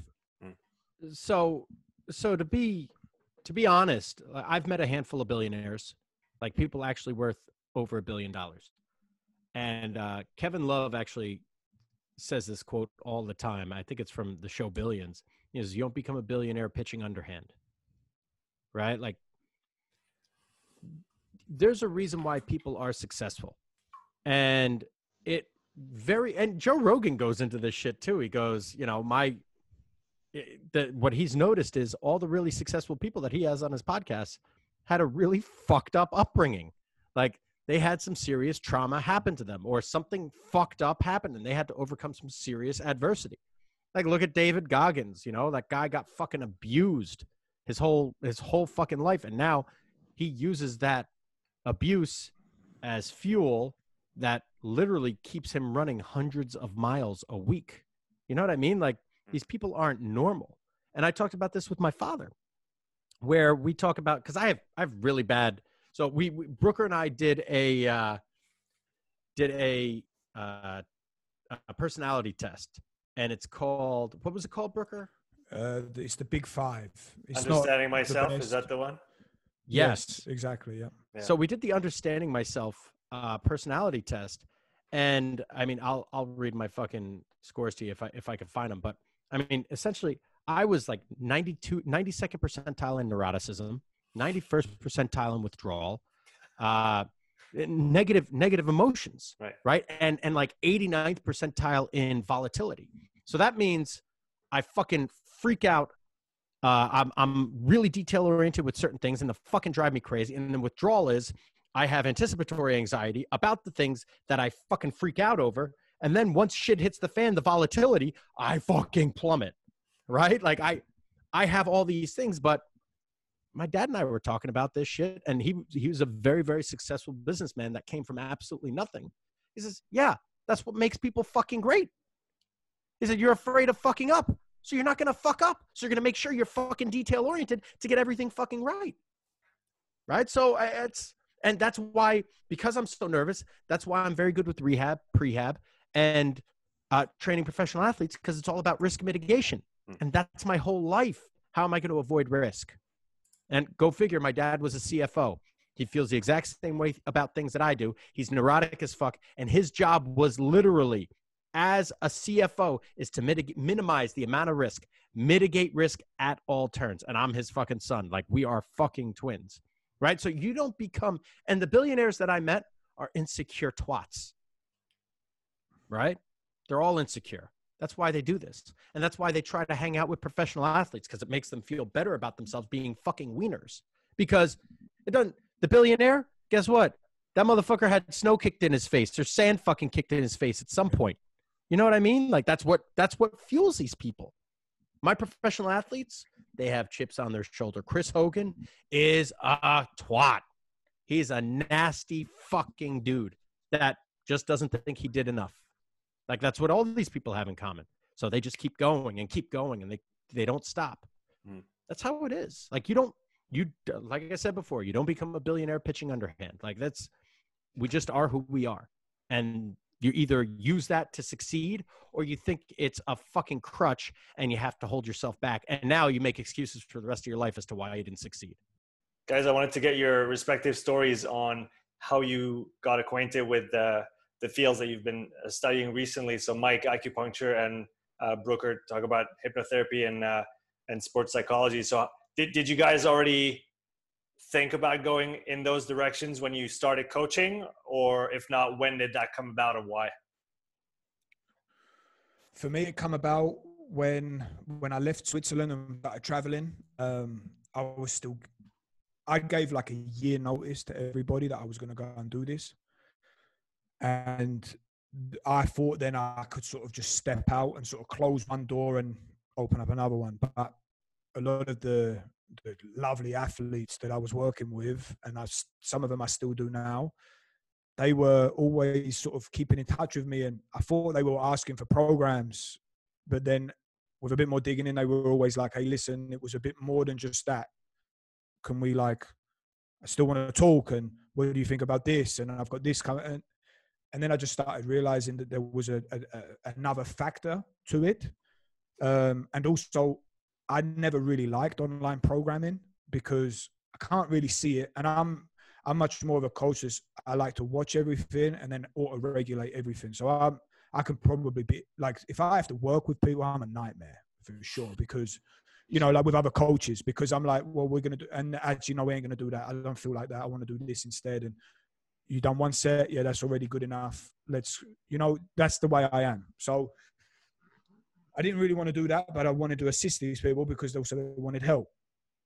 So then I sought for, and I was always very curious about psychology and philosophy, and I'd done some of that work already in my masters and throughout my life in general. It was always a topic that I enjoyed. And also, it was a great way for me to provide a service while traveling. So I got to earn Swiss francs while being on the beach in Brazil. So it was like a win win win. And also, it was also with time, I realized I love getting to know people. That's like the coolest thing in the world. Being a small part of someone's story, that's really cool. Mm. And also, you find that, you know, being like intimate with people and, and, and hearing from them, you're just learning so much about yourself too. So it's like really beneficial also for, I don't want to call therapist because I'm not a therapist. You know what I mean? But from the from the the, the coach or the guide, whatever you want to call it. Mm. So there was that, and then I loved coaching, but I I was sick of it by that point. I never wanted to go back, so I was looking what's the next thing, and sort of got really curious about psychology. Started doing a lot when I was traveling, a lot of different meditation. I did a lot of cra- like crazy experiences. Probably we ain't got time for that kind of stuff, but just things that kind of like broke my mind and mm. made me start to see things a bit different. And then I thought, well, what's the what's the next thing I could kind of go into? Well, psychology would make a lot of sense with my natural skill set. I'm interested in it right now, and it's pretty much complementary to what I've done before and who I'm sort of speaking with and doing. So, if people are going to be trusting me with this shit, and I say, listen, I don't know if I'm the right person to be talking to right now because you're talking to a guy that's living on the back of a motorbike, sleeping on the floor, wherever he finds himself with no map, no compass, and like really being irresponsible in a lot of times. Why are you asking me to try and help you out with your life? Like I'm not the right person, but these people wouldn't go to people that if you would recommend them or trying to refer them out because it was all about the report. So I thought, fuck, I've really got to learn something here. And you know, I didn't speak to Mike that much when I was traveling, but I didn't really speak to anybody but the odd bits. And Mike was always trying to be like, you know, what are you going to end up doing? You can't just do this forever. Where you, and then anyway, long story short, I thought, well, why not try and, you know, do a PhD in psychology? And now I'm on my third go on this because it's always fucked up for some reason. And what do you mean by process, what do you mean by it's fucked up? Well, I didn't like I didn't like California. I didn't want to be there. Um, then the second university, the one in Arizona, it was too political. It started becoming about religion and, and, and, and gender stuff. And I was like, I don't, I don't care about any of this. I just want to do what I'm, look into what I want to do and go for it. Now, the third one around, Corona happened. So then I couldn't even do experimental processes. So now I'm like back basically at the beginning of it again. But luckily, really focused. And it's funny how life goes. So, and in this process of also thinking about, well, what's worthy of studying, I don't really care about a PhD anyway. Like, what a fucking waste of time going back to university. Like, I hate university. I hate studying. I always have done. So, why am I even going to bother doing it? So, I started being more curious with what I'm interested in. And I'm absolutely fascinated with the fact that you can change the way that you think and feel yourself using different self hypnosis styles. Like the original form of psychotherapy. And the more I sort of started looking into it and being, this is bullshit. This is all spiritual. These all fucking lunatics that are trying to just rob people. It's rubbish. How the hell is it going to work? You know, and making people fall asleep and turn into chickens. I mean, what the fuck? There can't be any benefit in that. But then I started realizing, well, if that's just the way that people have interpreted the technique what is hypnosis? It's just focused attention. Okay, well, that I can start playing with. And I'd had some sort of personal experiences myself that for me, it was just inevitable. It wasn't like I picked it, it was like it just fell on my lap. So I just have to kind of do it. And that's kind of the kind of the way that I am anyway. I just things kind of I'm just lucky. They just fall on my lap, the right thing at the right time. So so yeah, there was that. So that was how I got involved in it, mate. Nice. How about you, Mike? Well, you know, it, when Brooker came to visit me from uh, South America, I was in a weird place because that was a couple of I don't know, maybe maybe a year after that, like I I had like some kind of fucking breakdown. Like it wasn't like a real breakdown breakdown, but I my anxiety went through the fucking roof and I couldn't figure things out and I didn't know what the hell was wrong. So I was like, all right, you know what? Fuck this. I'm to learn how to play the piano. I'm to go surfing. I'm to do all these fucking things. I'm to just really designate time to to sleep. So again, with the sleep, this like fucking changed my life, like being able to track sleep. Um, so I I really I was changing my thought process on things because I was plateaued, or so I thought I was plateaued with training and where I was going to go with it because I was like, all right, well, I'm not going to make any more money than this because if I continue on this course and speed, I'll be capped at this price per hour. This is how much I'll make, and blah blah blah blah blah. So I was trying to figure other things out, and then Brooker ended up showing up, and we were talking. He stayed for three months, however long his visa was for. Stayed for three, and then like I think he came back for like another month or something like that afterwards and we we sat down. I have a fire pit right by my right outside my house, and we'd spend nights just talking at the fire, smoking cigars. He'd have his his splifta, you know, like which is like half cigarette and half weed, and um, we we'd just chill, talk, and just do literally have our fucking podcast by the fire every single night, trying to figure things out. And then we're like, you know what? what do we, you know what do we want to do and i really enjoy like like i said problem solving and what is going to help me problem solve the physicality of the body the best was to have unlimited reach and one of the things that we can't do in the states uh, as personal trainers you're not allowed to put your hands on uh, athletes or or people really i mean I've, I've been doing it for fucking years but you're not allowed to call it massage you're not allowed to do anything like that like you know whatever they people get it, there's there's restrictions or whatever. So all right, well I just want to take my I want to take all restrictions off. What will allow me to do that? Two things: physical therapy or acupuncture. Well, what's thing what's one thing that acupuncturists can do that physical therapists can't is the needle intervention. But they could still massage. It's called Tuina. They could still do manipulations, which is again a branch of, of Tuina, uh, which originally Tuina was called bone setting. And then they could also use instruments, scraping, uh, you know, uh, instrument assisted soft tissue massage, which we call gua sha. And on top of it, if I really wanted to, we could even get a degree in pharmacology, which is our herbology, right? So I'm a one stop shop for everything. So I said, fuck it. Yeah, a great way for me to do whatever the fuck I want would be acupuncture. And Brooker loves talking and talking and talking and listening and having conversation. Like, so he's like, fuck, I think psychology will work. I was like, yeah, bro. You know what? Fuck it. Let's both get our doctorates.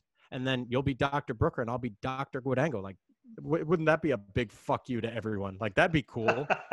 you know? So that's how we decided to, to get our doctorates. Um, but my, my thought process was literally what will enable me to be untouchable and no other trainer will be able to do what I do. Now, I won't be a world class acupuncturist by any stretch. I won't be a world class acupuncturist. I don't intend on being a world class acupuncturist, but I will be significantly more competent, and I already am, than a lot of acupuncturists strictly because of what I already know about the body going into it. Mm-hmm. So it was now looking back, this is a no brainer for me to do. Yeah. You know, and, and, and Brooker talks about this all the time is skill stacking. How many how many uh, and i would say that i'm in a top 90% of personal trainers easily. Top 90% of personal trainers right? So now i'm a top 10% right? Pro- possibly top 5% and depending on who you talk to top 1% of trainers because how many people really work with professional athletes. So i have that. Plus would would i say that i'm in the top 75% of the us in acupuncture? Maybe. Definitely top 50 now how many people now are in those two categories not many. So now I'm already at the top of my food chain. So now we'll figure out something else that'll really complement this and really take what we do to the next level. So everything that I do, again, is just becoming great and becoming the best at what I fucking do. So it, it, yeah, you finish your. I'll let you finish your, your thought process. No, I said so. It was it was just like a no brainer. It, it just made too much sense for us. Are there are there many things in your in your studies so far in the world of acupuncture that you were surprised by it like in a positive things you've learned that you didn't think you would learn go into it? Or what maybe what was your what was your outlook on the on the discipline itself before you embarked on that journey for yourself? It, eh, you know where people where people really seem to fuck things up in my opinion is they think it's uh they think it's a revolutionary way way to think right? But it's just it's like almost like the original medicine, right? So essentially, they just use different analogies to attempt to explain the same shit. That's all. Right? Like, oh, well, your chi and this and that and and and you know, oh, well, there's there's a blood disharmony in the liver and the spleen aren't are, you know, liver's overacting on spleen and it's causing this and the spleen is, you know, for overthinking and worry and this and that like they're trying to explain things right? It, there's not actually the fucking spleen that's controlling this. They're they're just it's allegory. And I butted heads with a lot of fucking people in school because I this wasn't gospel for me. You know, this was just something else. Like I won't ever be called an acupuncturist. No one will be like, "Hey, call Mike the acupuncturist." They'll be like, "No, just call up Mike." You know, acupuncture is just a tool that I have. So, uh, to answer your question, it's the thing that I learned was there is no there there is nothing right? Like it's the the the the the secret ingredient. Do you ever see um do you ever see kung fu panda? So you know oh the secret ingredient paul is there's no secret ingredient. It's nothing. You know like it's that's that's what it is. So i you know that's that's that, and that's how i look at it now. Like I, I have all this information now and it allowed me to think of things in a different way, which I appreciate. But again, this ain't gospel. It's just, you know, it's a, even the gospel. It ain't gospel, right? There's you have the Bible, you have the fucking Quran, you have the Torah. Like eh, everyone's got their own fucking gospel. So just read them all and understand what people are thinking and try to try to relate as best you can. You know, and this is an interesting point because if you would have met me and Mike 10 years ago, we were always like, that guy, this guy knows this technique, this thing. That's the thing I need to learn. I need to know how to do that. If I can do that, then it's powerful. Well, you do it all, and then you realize what? Just another thing, right? It's like there is no holy grail. What's that? It's the buddies thing, right? There's no holy grail. It's mm-hmm. just there's just techniques and tools and a toolbox and the nice thing is, you know, being so close to Mike and seeing him grow, and you know, there's also things going on with Mike now too that he's really gonna be exploding now, you know, and we ain't gonna get into the details on it, but he ain't even close to where he's gonna end up going, and he's really gonna start getting the fruits back of all this hard work that he's been putting in. But the best thing about it is, is that Mike is Mike, and no one can ever copy Mike of being Mike, you know. But the same is true for every discipline. I mean, if I was to paint a, a Picasso piece, I could do it perfect, maybe even better than him. It ain't worth the same amount of money because it's a carbon clone, it's an imitation. So it's like he was curious about it. He's also fascinated with pain. He's natural, unique skill sets about risk mitigation and being very careful. And then the experiences of him being in terrible pain and couldn't be fixed that destroyed his career. So that then he had also a chip on his shoulder. He was motivated. Plus, he wanted to work hard with things.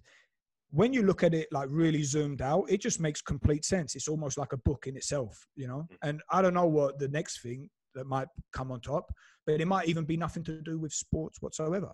You know, another skill stack could be a business uh, venture or investments or language or mathematics or you know it could be absolutely anything but these this idea of skill stacking that is for me that's like the best thing ever because you want to be as authentically you as possible. You don't want to be like you know unless you're like tiger woods. Tiger woods is the best golfer right until he's not. Okay but you want to be the best coach in the world? All right fair play but that's a really fucking hard challenge, and the chances is very slim that you that you'll get there because it's also going to be quite subjective. You can't really be measured if you're the best coach in the world, you know. So, but if you can stack all these skills up and you just you are your you are your business, you are your brand, and you just keep adding skills to it, always over delivering, man, you can't go wrong with this. But people want it to be like this, and they don't want it to be they don't want to face the uncertain times. They want it all to come straight away. And everything takes a long time because also if you give everybody what they wanted straight away, then it'd be really fucking miserable. Then we'd really have a problem. So yeah, that's my my my, my little rant over. I was I was in a meeting yesterday um because I'm I'm looking to invest in uh, a multi-unit house that also has you know commercial real estate in the front and so it's like a it's a diverse property and the guy i was talking to is uh, he's a fucking stud. Uh, he's this israeli guy and he is super super smart. Uh, like almost like autistic smart right? Like he, he just kind of like has that look in, in which case it resonates with me because like I, there's there's talk of me potentially being on the spectrum. Um, so one thing that he said to me was i don't care what anyone tells you real estate is always a long play. It's always a long play, no matter what. Like, oh, yeah, the get rich quick, this, that. No, no. It's always a long play. He goes, all right, well, this works now. And then who knows? In 50 years from now, this corner lot, laws change, population grows. You can knock this building down, put up a fucking, you know, 20 unit property, uh, piece of property on, or excuse me, 20 unit structure on this piece of property. Now you went from the million dollars to, or whatever it is, to 10x or 20x just from that little bit. He said, but it's always a long term play. It's always a long play. It's always the long game. And I think that's one thing that Brooker and I are very, very good at is understanding this is the long game. And this next 10 years, we will be spent. He will be doing the psychological aspect. I will be doing more of the physical aspect with the acupuncture or the needling and figuring that out. And then the next five, 10 years comes along. And then the next five or 10 years comes along. And 30 years from now, Brooker's 60 and I'm 65, and we still have 30 more fucking years to live, assuming that we're, you know, healthy. So, holy fuck, imagine how much we're going to accomplish. So, we just look at it like that. So, what do you guys think so many people get get stuck in the gospel, in the I want to be that guy, I want to be the this method, I want to follow this guy because he's got the the the quote unquote truth. Why do why do every why do, not everybody, but why does why do so many people get trapped in that game? I don't like to to to try to pretend that I know what's ever going on in anyone's mind, really. But one thing that I seem to think a lot of people go through is they think that there's a place to arrive to. And then when they're there, no more problems. You know, like how many you say to people, okay, like let me fit, solve all your problems out. Yeah, then I'm just gonna go on a beach, drink margaritas on the beach all day. All right, cool.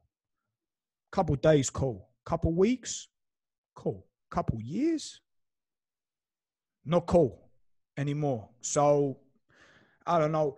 We always we're like our brain is a problem solving machine and we love and most people are addicted to feeling like pleasure.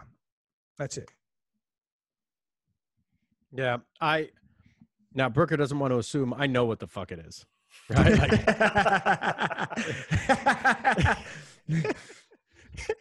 so to me, it's there's there's a couple of things: fear and slothfulness. You're either lazy, you're either fat, or you're is it no no you're either fat or you're afraid, right? Like that's to me that's what it comes down to. So it's like, hey, I know what works for me. This has always worked. I'm to lean on this. This is my crutch, and I'll fucking do it until the cows come home. Or, uh, I don't know. They're just unmotivated. They're cunts, right? Like, so get motivated, get your shit together, and always understand like that's. If you're fat, you're a glutton. That means you think, oh, I just keep eating this and that. No, you got to be a glutton for knowledge. I think people are just fucking fat or they're fucking lazy. What do you say? That, Or excuse me, excuse me, fat, fat or afraid. That's that's what I think. They're, yeah, they because here's here's something. What I did ten years ago, I could have trained Usain Bolt. I would have told you flat out, "Oh, dude, I could train you, Usain Bolt and I'd make him faster." I would, if I trained Usain Bolt today, I would not do anything close to what I would have done ten years ago. People are afraid of being wrong. No one wants to be fucking wrong. That's uh, that's why you don't put things out there. Keir had Keir had something really good to say, where I mean, Keir routinely shits on people, openly shits on people. In a Keir, the rugby, the rugby guy, rugby strength guy, rugby strength coach, whatever the fuck. Um, and he's got he's got the strength coach network, which is fucking awesome. And he you can, says, you can yeah. talk about it more because he's sponsoring this podcast. So there, there you go. Oh, Yeah, that's right. So great fucking podcast or great, great uh certification or whatever the fuck it is. Anything that he puts out is has has a Yeah, lot of fucking effort into good it. shit. It's- It's it's- it's all good shit. It's Frank. good shit. It really it really is. But he has something that he says that is spot on. Like regardless of him shitting on someone publicly, he goes, Well, at least they had the balls to put something out there. He goes, you know, you you can't I think the expression is you can't you can't get hit if you don't peek your head above the bunker or something like that, right? Like right. you still got to put yourself out there. It's but like you're the not gonna man in the admit- Colosseum. You ever heard of that? Say, what, what's that, that one? The uh, hang on. Sorry, I didn't mean to interrupt. I thought you knew that one. I think it's Roosevelt that said that. Da, da, da. Well, anyway, you can't.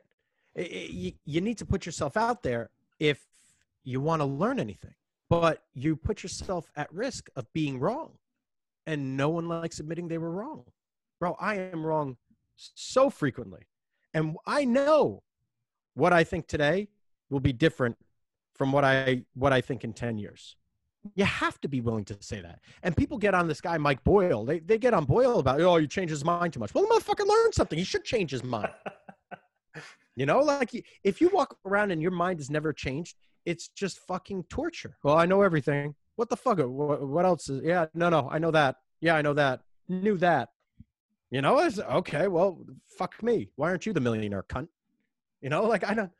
It's it's what what did you get the quote yet?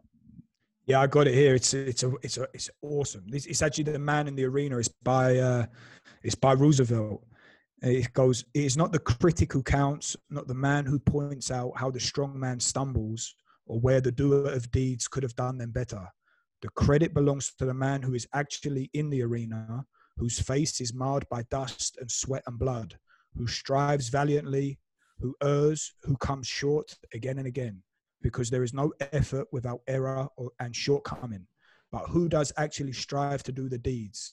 Who knows great enthusiasms, the great devotions, who spends himself in a worthy cause, who at the best knows in the end the triumph of high achievement, and who at the worst, if he fails, at least fails while daring greatly, so that his place shall never be those cold and timid souls who neither know victory nor defeat.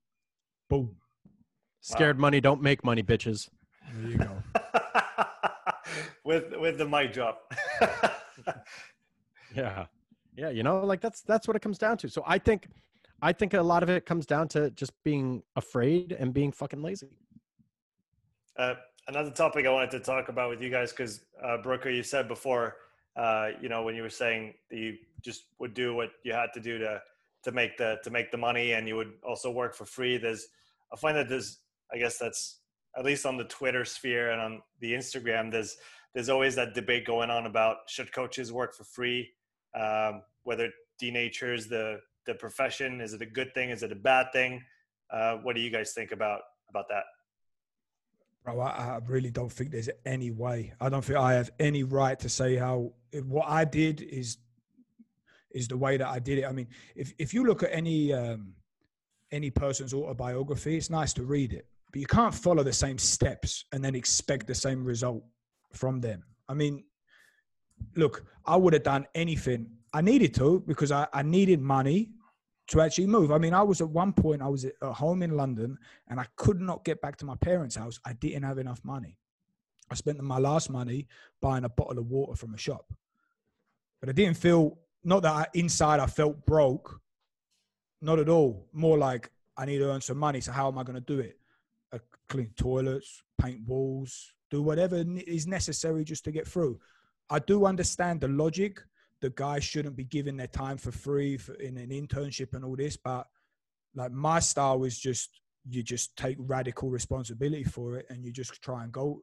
I mean, I still give people free sessions now because most of the time I back myself. If someone, I'll offer it to the right, you know, to a to to an ideal client.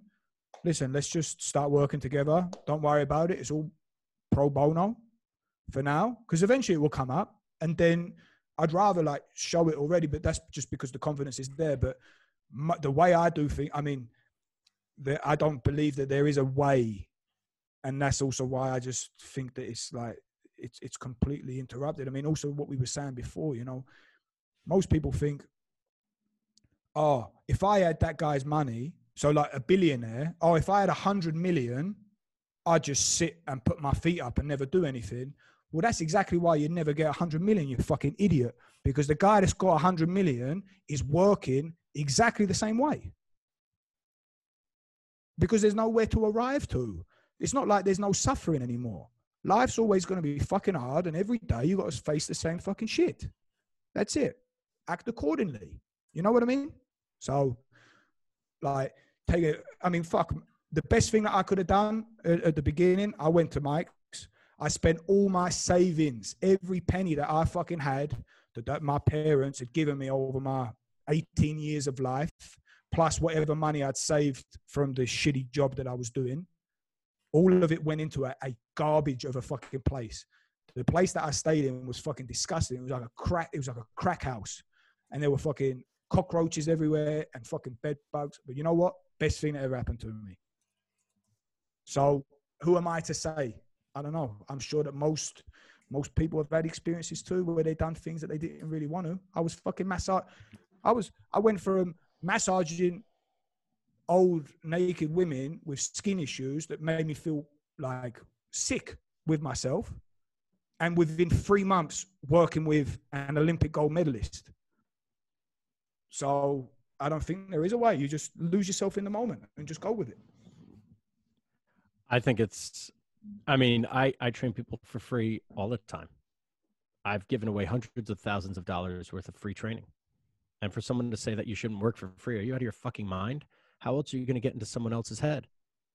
Right? Like I I I routinely recommend that people volunteer to help coaches out because why else would a coach help you and give you knowledge? You need to give that it's it's a barter you're working for this company you're working for this coach for free so you can understand it so you have the opportunity to learn how they think to learn how they do things. Like you're not going for free. It's a barter. There's an exchange of services. Your time and effort for their knowledge that they're spending thousands of hours on. Like that's no. Any coach that says that is a cunt you know and and go ahead fucking at me on twitter you fucking cunts you want to tell people not to volunteer are you retarded No, that's that's how you learn. You know? and it's a different mindset too because I mean, me and Mike have never really been like in the system, like really employed. We've always been in the private sector, so the responsibility is much more on your own. You're getting paid what you're doing. Well, you don't just get a full up day with clients willing to pay you the upper extremes of what you can get away with without doing a lot of free work beforehand. And I don't know any other way of doing it.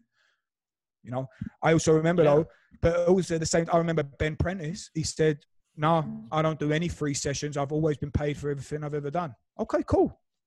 Again, there's no way. There is no way. And for me personally, I have no recommendations for anybody whatsoever. I think that if if there if you if you think that you're on a path and there's five steps to get to where you think that you're going to go, I think that you're a complete idiot.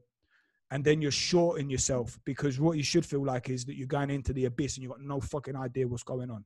That's when you know you're on your own path because nothing makes sense looking ahead. It has to be after a while you look back and be like, that was the right thing. Oh, that fucked up thing that I thought was the worst thing ever. That was the best thing ever that put me here to then do this, to then do that. But we don't like uncertainty, but the world is the most fucking uncertain place in the world. So again, like what Mike said, fear, I like to turn it up that there's this arrival. You don't know, then then I'm never gonna suffer anymore, never gonna hate myself anymore, never gonna want anymore, never gonna ask the question why anymore what a waste of time. Be engaged in something. Pick a hard problem, like really devote yourself to it, and be engaged in it every day.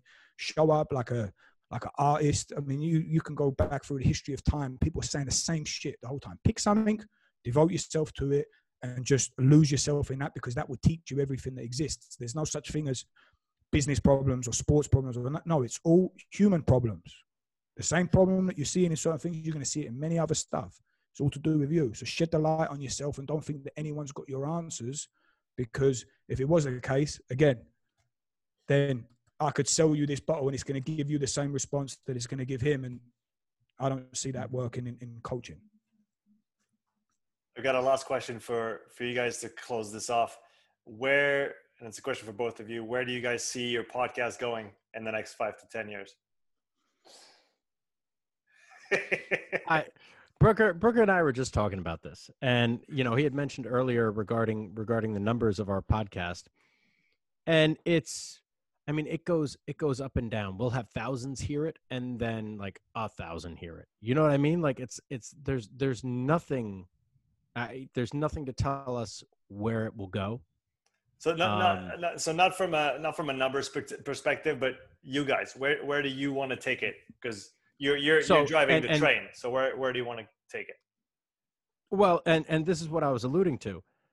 I I mean, this just we we talked about this last time. Like uh, we really don't give a fuck because it gives me an opportunity to talk to people, and then for me and Brooker just to have our weekly conversations. And uh, if there's inappropriate shit, we'll just edit it out, and then we just get to do what we want to do all the time. So like, man, I don't care. We'll do this shit. We'll do this shit for fucking ten years because it's still. I I mean, I get every conversation that Brooker and I have. I fucking learn something. Like it, it'll expose a new way for me to fucking think about stuff, especially when you bring a third party into the mix. And me and Brooker are going back and forth, and it's like, ah, now I have something good, and then we could bounce that off each other later. No, I.